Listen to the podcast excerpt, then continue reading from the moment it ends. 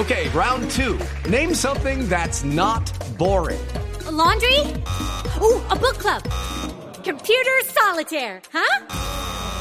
Ah, sorry, we were looking for Chumba Casino. That's right. ChumbaCasino.com has over 100 casino style games. Join today and play for free for your chance to redeem some serious prizes. ChumbaCasino.com. No purchase necessary. Full prohibited by law. 18 plus terms and conditions apply. See website for details.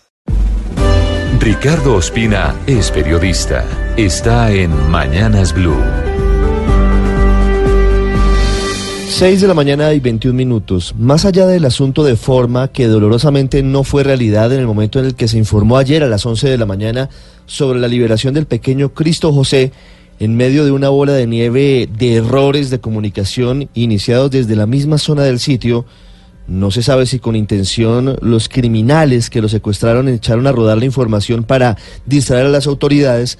El fondo hoy en realidad en el país es que lamentablemente a los niños no se les protege de manera indicada y no estamos descubriendo el agua tibia. Realmente lo que sucede con el pequeño Cristo José en el Carmen, en una zona muy convulsionada como el Catatumbo, fronteriza con el territorio venezolano, donde hay más de 20 mil hectáreas de cultivos de hoja de coca y donde la presencia del Estado es casi nula, por no decir que es inexistente, solamente con la presencia de la fuerza pública, de policía y ejército en medio de los combates intensos contra la ilegalidad, muestra que hay que hacer algo de fondo y que no se trata simplemente de llamados o de rechazos en público de las diferentes entidades.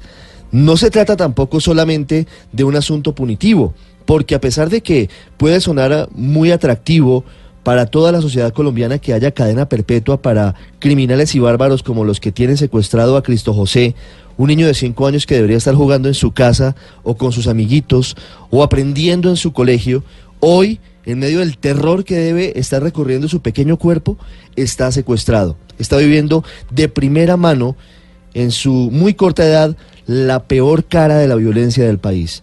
Y el asunto, como lo decía, es de fondo.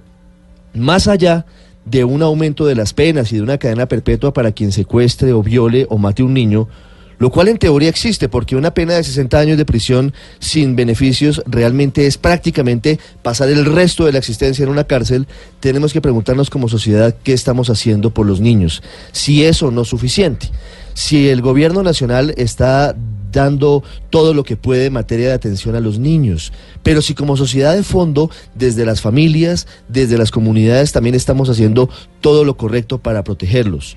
No se trata solamente del asunto relacionado con lo punitivo, repito. Aquí hay otros aspectos muy importantes. En zonas como en el Catatumbo, por ejemplo, se requiere inversión social, se requiere presencia del Estado, se necesita que haya alguien que espante de manera permanente la presencia de los flujos de capital ilícito. Y eso no solamente se hace con balas, se hace también con la llegada del Estado para acompañar a esas familias muy humildes en muchos casos, de las cuales seguramente salen los que después se convierten en narcotraficantes, en criminales, en raspachines, en guerrilleros y en todo lo demás. El país amerita un debate de fondo sobre los niños, pero no más lugares comunes.